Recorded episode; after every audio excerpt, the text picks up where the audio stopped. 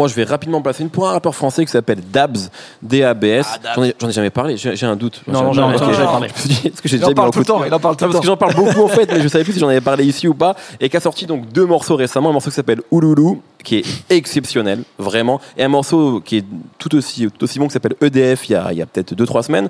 Et, euh, et moi, si j'avais une pièce à miser sur un rappeur qui est encore pas très connu en France et qui peut vraiment, pour qui ça peut vraiment marcher, pas juste sortir un projet, mais pour qui ça peut marcher, je miserais sur lui. Il faut savoir qu'il est euh, derrière managé par Scred, manager donc d'Orelsan, quelqu'un qui sait plutôt ce qu'il ce qu'il fait et qui est quand même derrière le succès d'Orelsan, qui est en grande partie euh, responsable Et de ça. Nesbill dont on parlait aussi tout à l'heure. Nesbill, absolument, mais qui a eu moins de succès. Reviens, Nesbill, reviens. Même s'il a sorti des albums extraordinaires.